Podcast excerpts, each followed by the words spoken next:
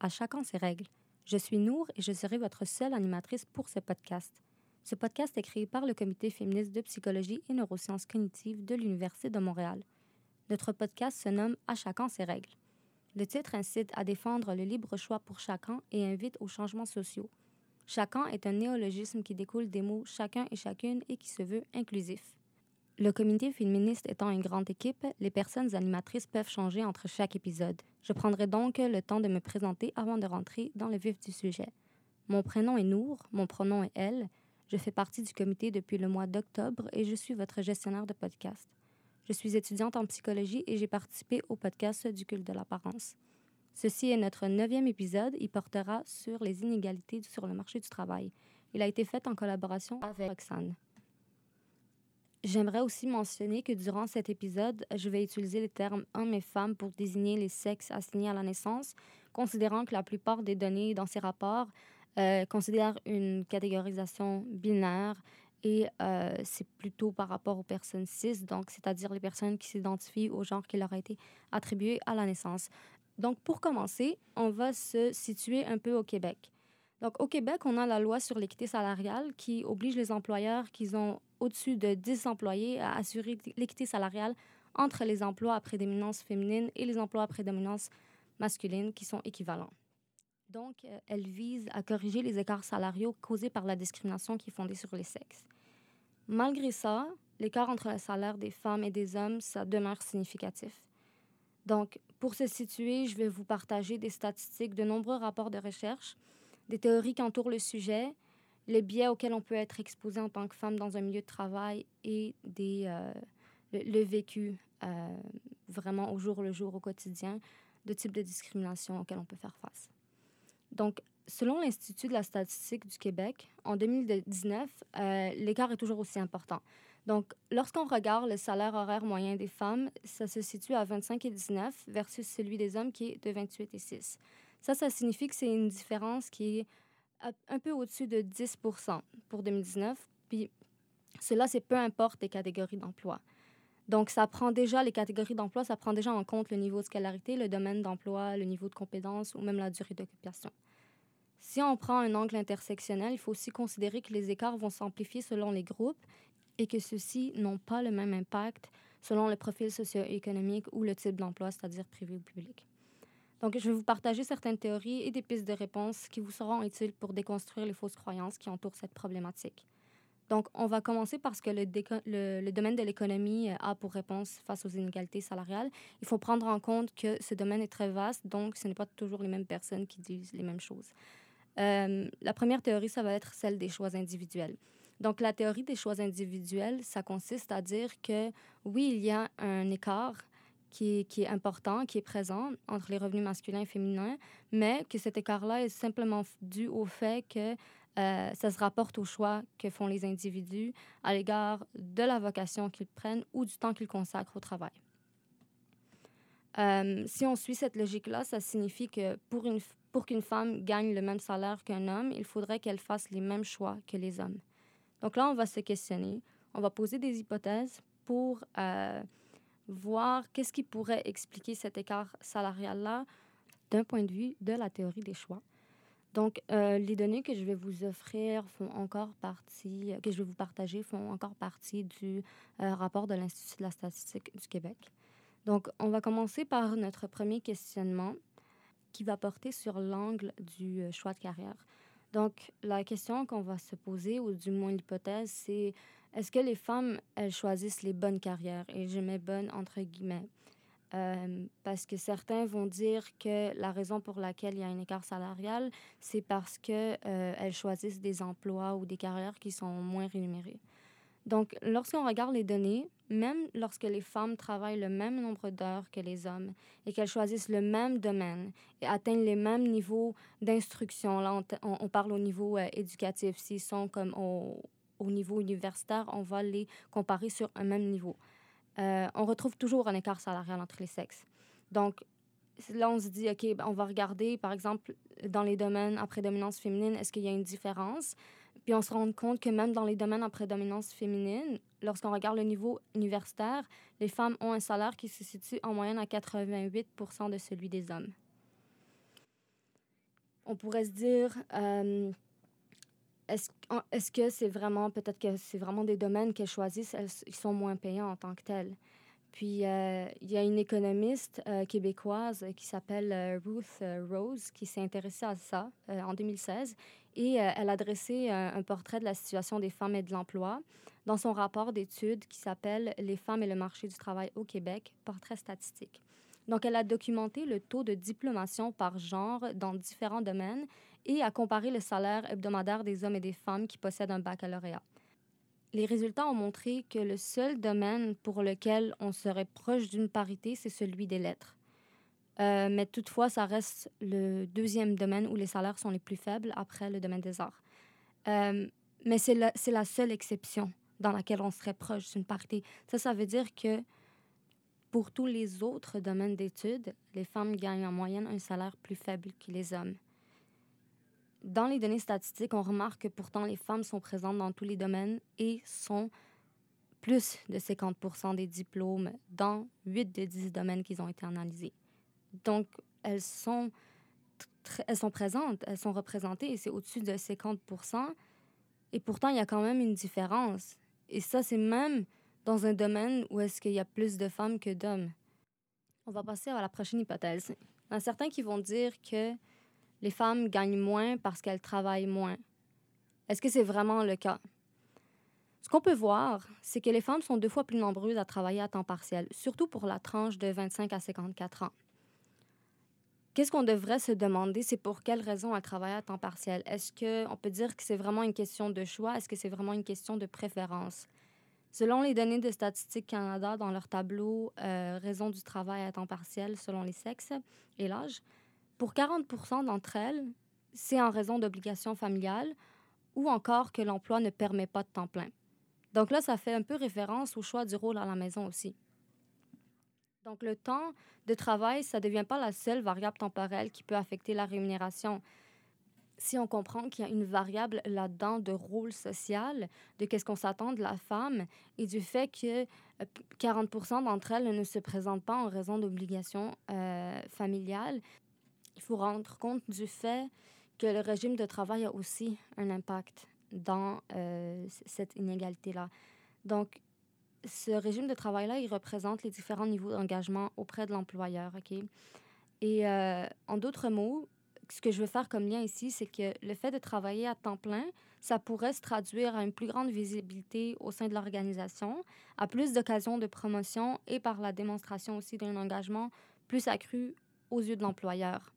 Donc, que de rendre compte du fait qu'il y a une grande proportion des raisons pour lesquelles les, les femmes sont euh, plus à temps partiel, qui s'expliquent par des responsabilités qui sont hors du marché du travail, c'est aussi de rendre compte que si on se met dans une position de que c'est un choix, ben, c'est de rendre compte qu'en réalité, il y a des causes là-dedans, euh, comme les responsabilités hors du marché du travail, qui contribuent à cet écart, puis qui contribuent à faire comprendre que peut-être le fait justement que ces responsabilités-là euh, font que les femmes doivent répartir leurs tâches euh, et leur énergie autrement, ça a une responsabilité.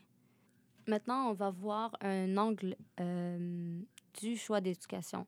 Donc, est-ce que on, met l'hypothèse que peut-être que la raison pourquoi il y a une inégalité comme ça, un écart comme ça, c'est parce qu'elles s'éduquent pas assez. Donc, est-ce que les femmes, elles s'éduquent assez?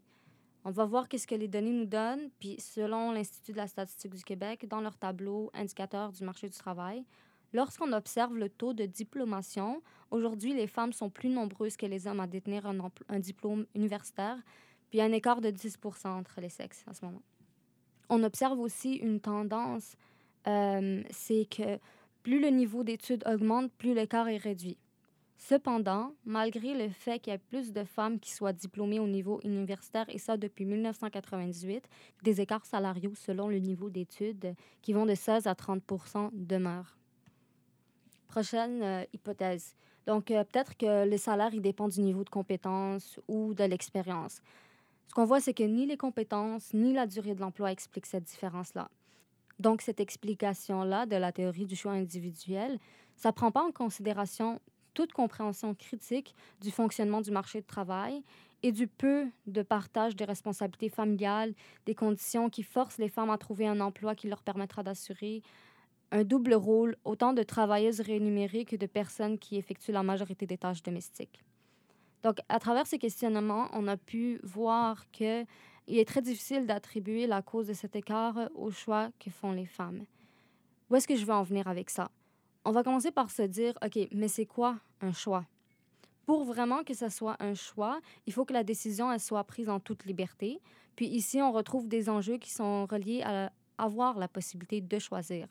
Donc, le raisonnement derrière cette théorie met un grand poids sur la responsabilité individuelle. Cependant, il faut considérer l'impact important de la socialisation et des rôles genrés.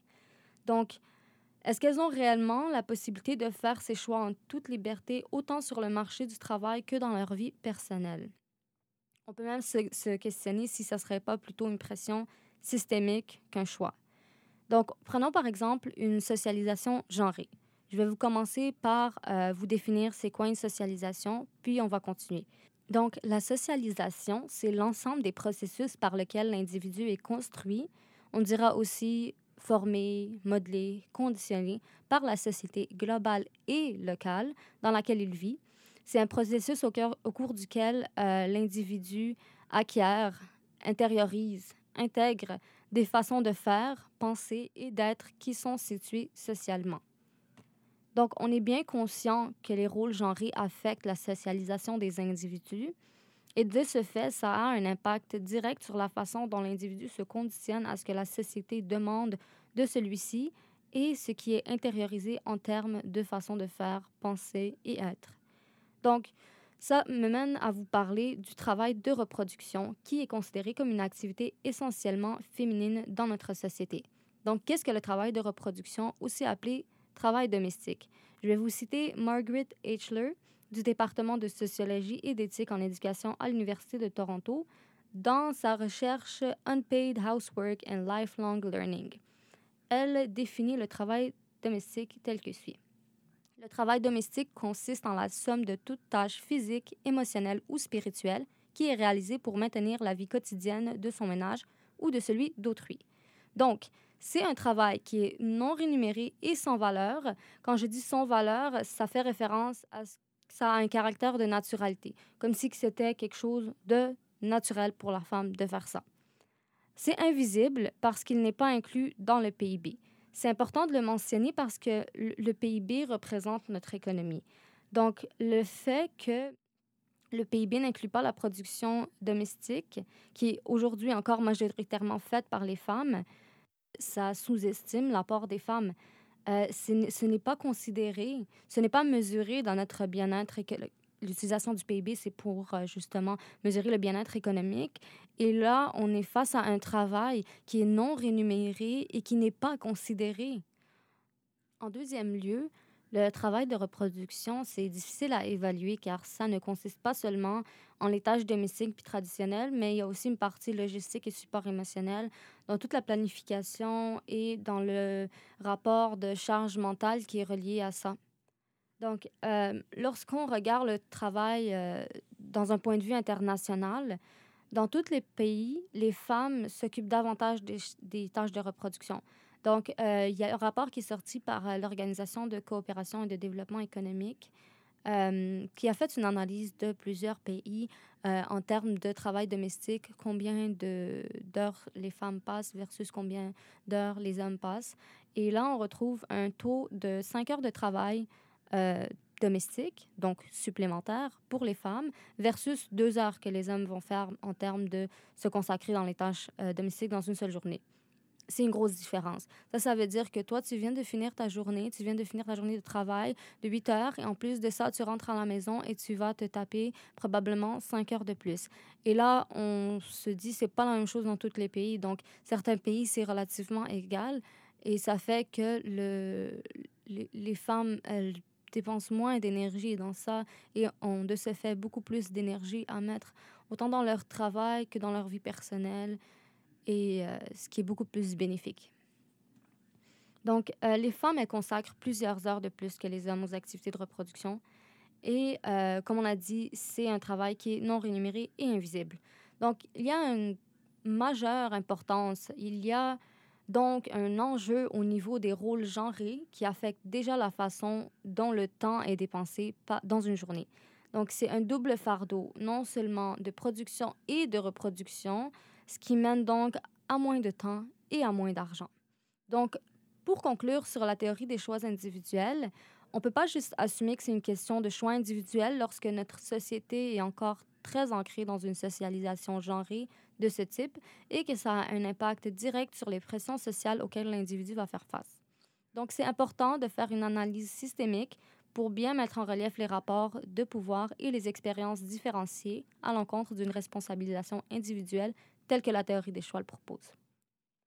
Il y a un danger dans cette théorie-là parce que la responsabilisation individuelle, ça a tendance à créer une perception d'un système de position sociale qui est simplement attribué au mérite. Quand en réalité, quand on regarde notre société, là, il y a des oppressions systémiques qui existent et qui influencent chaque variable.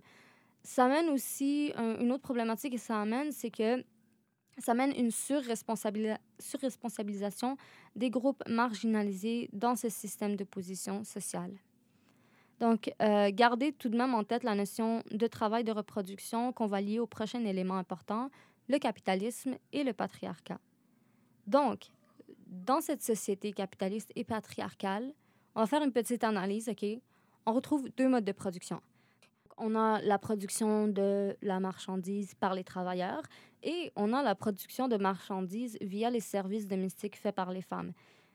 Ça, ça veut dire euh, le travail gratuit, que les femmes font, mais aussi le fait que euh, si on fait vraiment, genre, on se concentre sur le point de vue euh, capitaliste, c'est que les femmes sont techniquement en train de donner naissance aux futurs travailleurs. Donc, il y a aussi ça qui est pris en, qui, qui, doit être considéré.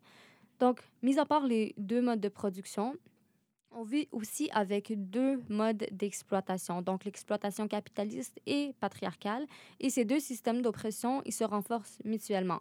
Donc, la société capitaliste ne peut se reproduire sans ce travail de reproduction-là gratuit et qui est invisible.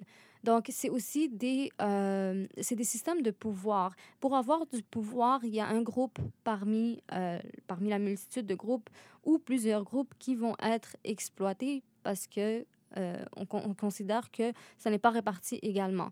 Et le fait que de pouvoir, que, que d'avoir les femmes qui font ce travail gratuitement là, ça consiste aussi en un coût de moins pour, euh, dans la société capitaliste. C'est un coût de moins parce que si les femmes elles seraient rémunérées pour tout ce travail-là domestique, ce travail de reproduction, on se rendrait compte que le salaire monterait beaucoup plus beaucoup plus que qu'est-ce qu'on a en ce moment. C'est des heures qui sont offertes et qui sont attendues des femmes comme quelque chose de naturel. Donc, ça nous mène vers une constatation que la participation des femmes à l'activité économique, elle reste différenciée de celle des hommes dans les inégalités autant verticales que horizontales qui persistent toujours. Et quand je parle d'inégalité verticale, ça veut dire entre tous les individus et horizontale, ça veut dire parmi les groupes de personnes. Donc, il y a aussi une différence d'expérience entre les personnes racisées et les non-racisées. Euh, lorsqu'on parle de racisme et d'intersectionnalité, il faut prendre compte de l'accroissement des expériences différenciées et discriminatoires qui sont vécues par des femmes non blanches. Euh, et puis, on pourrait aussi rajouter à ça euh, la multitude de, d'enjeux qui sont reliés aussi à faire partie de la communauté LGBTQA. Donc, pour vous donner un exemple des expériences différenciées sur le marché du travail, Prenons par exemple les violences. Quand on parle d'expériences différenciées hommes-femmes, euh, le harcèlement psychologique et sexuel n'est pas vécu de la même façon. Il y a aussi une infériorisation, discrimination et racisme qui n'est pas vécu de la même façon. Euh, si on prend les attentes et les exigences vis-à-vis des femmes et des personnes racisées, les compétences et les attitudes ne sont pas... Euh, je vais vous donner un exemple. C'est différent dans le sens que, par exemple, on s'attend à ce qu'une femme soit souriante, agréable, serviable, mais que si peut-être qu'elle qu'elle insiste trop ou qu'elle a une voix beaucoup plus forte, est-ce que on serait habitué de voir une femme avoir. Et puis là, c'est pas nécessairement pour certains puis certaines, c'est pas nécessairement bien vu quand ça vient d'une femme et c'est, euh, c'est probablement en raison de, de biais qui fait que lorsqu'un homme s'exprime de telle façon, ça va être vu comme quelqu'un qui prend du leadership, qui prend sa place, qui s'exprime avec ses idées. Tandis que euh, pour une femme, parfois, ça peut paraître comme un peu fort, un peu agressif, quelqu'un qui s'impose dans un endroit où est-ce qu'elle ne devrait peut-être pas s'imposer, ou auquel euh, ces personnes-là, qui ont ces biens inconscients, euh, ne vont pas l'interpréter de la même façon.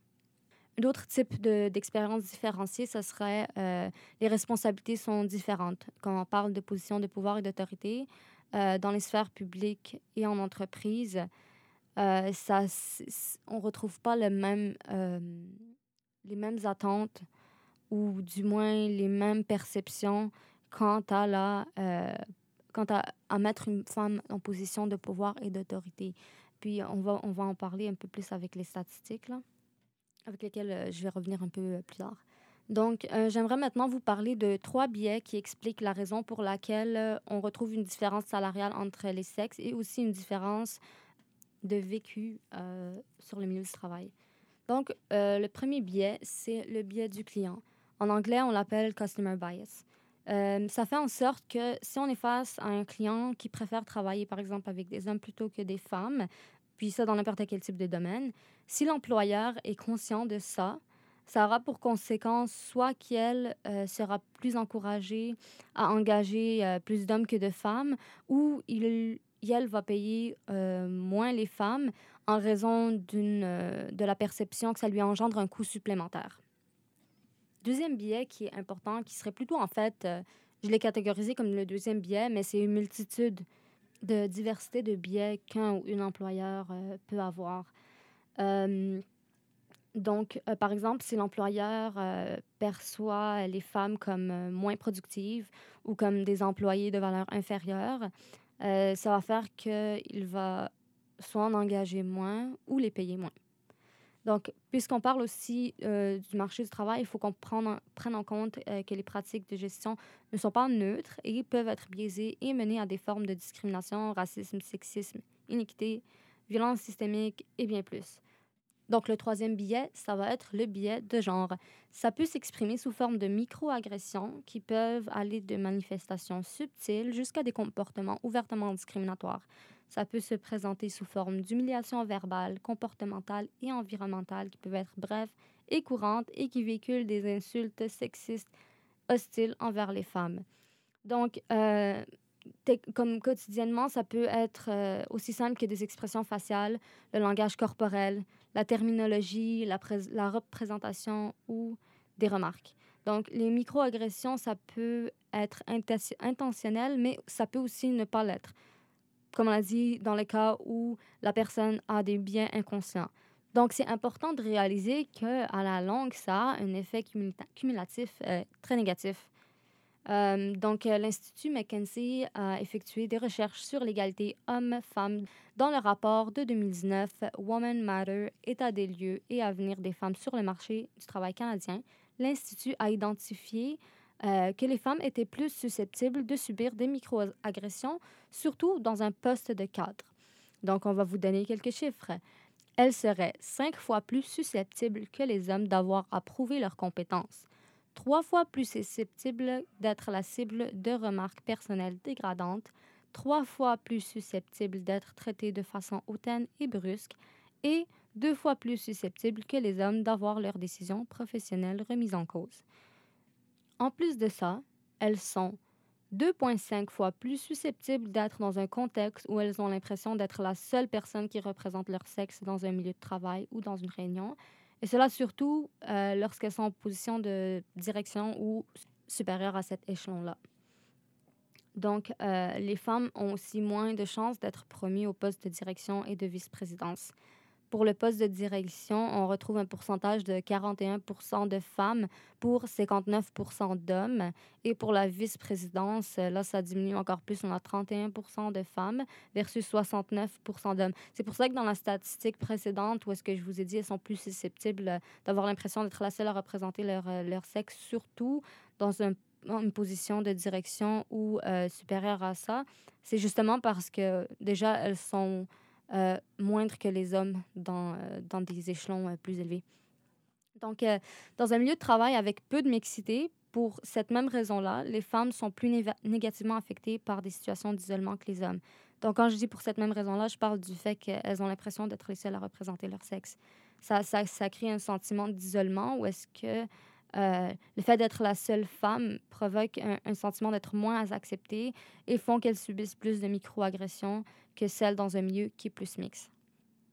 Dans le dossier euh, Femmes au Canada, rapport statistique fondé sur les sexes, publié en 2017, Melissa Moiser, doctorante en sociologie, rapporte dans son analyse que le poids des responsabilités familiales est important lorsqu'on parle d'inégalité salariale comme on a pu voir en analysant un peu euh, tout ce qu'on a parlé avant, ça a une importance. Donc, euh, dans ce rapport-là, elle euh, met un peu en lumière la situation du Québec et comment le fait que des mesures gouvernementales qui offrent un support ont un impact considérable sur les enjeux féministes.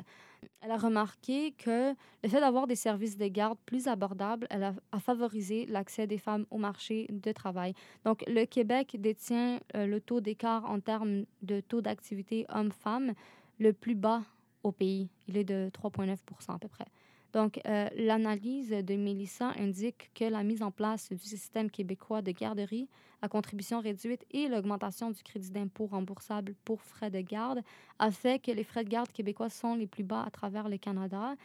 Et justement, cette accessibilité-là à euh, un service de garde euh, abordable et le, le, le fait d'avoir un soutien gouvernemental, ça réduit un peu cette charge au niveau du travail domestique, quoique ça reste quand même présent, mais euh, ça permet aux femmes justement d'avoir euh, la possibilité d'accéder au marché du travail euh, tout en s'assurant que justement leurs enfants sont pris en charge et qu'elles puissent dépenser leur temps adéquatement au travail. Maintenant, on va se pencher sur la situation du COVID et euh, quel impact que ça a eu au niveau des inégalités sur le marché du travail? La situation du COVID a augmenté les inégalités hommes-femmes. Le rapport de l'Observatoire québécois des inégalités et de l'Association de la santé euh, publique du Québec a remarqué une diminution importante de l'emploi féminin. Euh, pourquoi? Ben, selon le ministère du Travail, d'octobre 2019 à octobre 2020, 68 des emplois perdus du Québec étaient occupés par des femmes, ce qui correspond au double par rapport aux hommes. Durant la première vague de pandémie, euh, la qualité de vie des femmes a été grandement affectée. Ça a causé notamment la précarité sociale qui a augmenté et euh, celle-ci était plus nombreuse à devoir faire du télétravail et des heures supplémentaires, en plus de l'accomplissement des tâches familiales. Maintenant qu'on a fait le tour un peu avec euh, les différents biais, concepts et ce qui se passe au Québec depuis la COVID, on va parler un peu de certaines pistes de solutions. Donc, euh, pour débuter, il faut sortir du mythe égalitaire. Pour reconnaître qu'il y a des égalités, il faut être conscient que notre héritage est inégalitaire. Dans une société comme la nôtre, on a hérité euh, des inégalités et ça se voit à travers le sexisme, le racisme, l'hétérosexisme et beaucoup plus. Ça, c'est la première step. Parce que si on veut parler qu'il y a des inégalités, il faut comprendre qu'on n'est pas dans un contexte égalitaire et de parité qui est complètement atteint et qu'il y a encore beaucoup d'enjeux sur lesquels il faut travailler qu'il ne faut pas ignorer.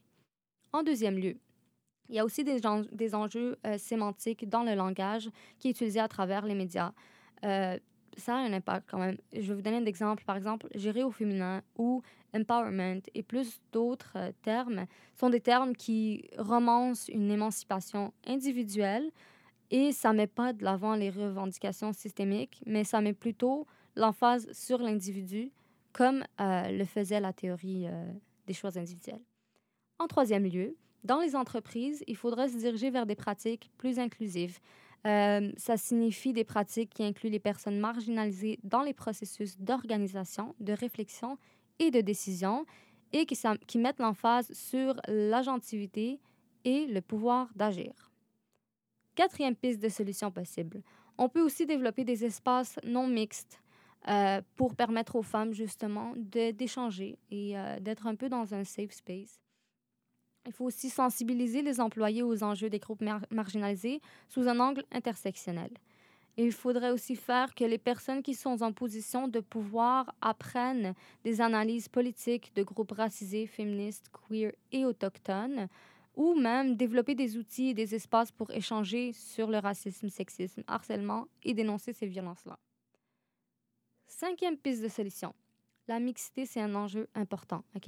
Le rapport d'études 2019 de l'Institut McKinsey a rapporté qu'il n'y a pas eu de progrès significatif en termes de représentation des femmes dans l'engagement des organisations pour la mixité.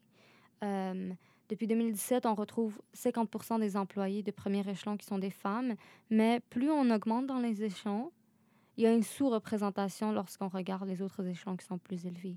Donc, euh, quand on parlait justement plutôt de, cette, euh, de ce sentiment d'isolement qui, qui, provient du fait d'être la seule personne à représenter son sexe dans une réunion, euh, le fait qu'il y ait peu de mixité aux échelons plus élevés, ça a une importance, mais même aux échelons plus bas, quoique maintenant c'est à 50 donc c'est relativement correct, dans les entreprises qui, qui n'ont pas justement euh, fait d'engagement au niveau de la mixité, il faudrait que ça soit fait pour le bien-être euh, psychologique, émotionnel et juste en général de comment on se sent dans notre entreprise, dans l'organisation à travers laquelle, généralement, on continue de grandir.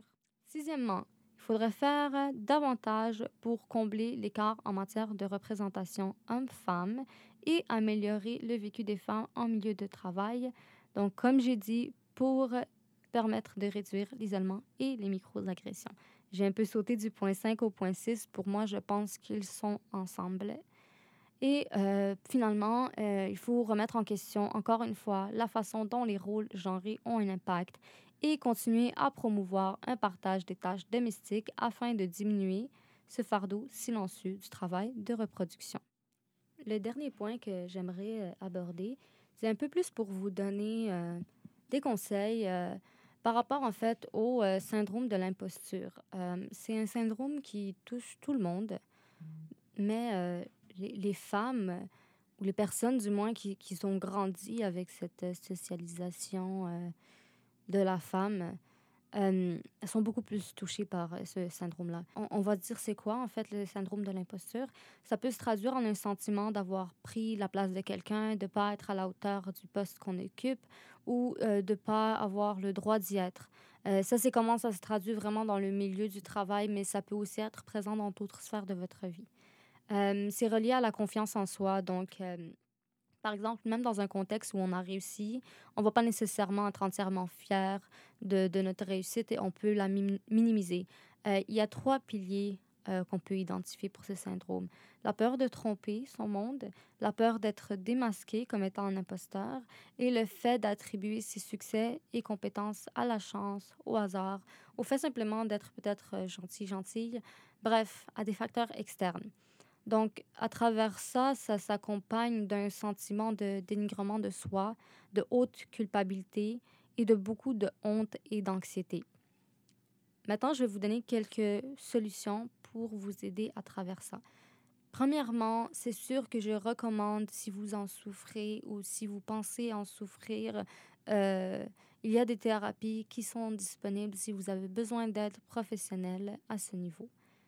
En deuxième lieu, plus sur un point de vue individuel, je vous suggère de ne pas les garder pour vous-même parce que dès qu'on en parle et qu'on met des mots sur ce sentiment-là, on se rend compte qu'on n'est pas le seul ou la seule à vivre ça.